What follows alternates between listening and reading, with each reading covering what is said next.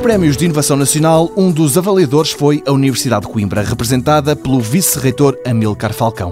A poucos dias de serem revelados os vencedores desta competição, este professor diz que as propostas foram bastante interessantes. Em geral, eu creio que houve bons projetos. Eh, já estive em edições anteriores. Em termos de comparação, creio, por exemplo, que o ano passado havia talvez maior quantidade de projetos com mais inovação. Mas uh, o nível dos melhores é muito semelhante. Ideias, afirma Amilcar Falcão, umas mais perto da concretização, outras nem tanto. Há tudo. E costuma haver sempre tudo, não é? Eu creio que há produtos que estão, ou ideias que aqui estão negócio mais maduras ideias que na minha ótica até já passaram da fase de maturação, não é?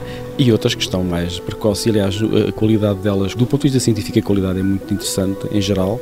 O que as distingue, eu penso mesmo, é o estadio e portanto nesse sentido as, as ideias com um estadio mais apropriado à tipificação deste concurso foram os que nós também privilegiamos. Não, é? não podendo desvendar quem venceu o grande prémio e as várias áreas a concurso, Amilcar Falcão admite que há setores cujas propostas eram mais interessantes. Eu creio que a saúde teve bem, teve representações muito interessantes e talvez também a parte da energia, portanto, tem a ver com alguns projetos na área da energia e das telecomunicações eram bastante, eram e são bastante interessantes e promissores. Promessas que esperam os empreendedores se irão transformar em negócios de sucesso, ideias nascidas nas universidades portuguesas que agora começam a dar os primeiros passos no mundo dos negócios.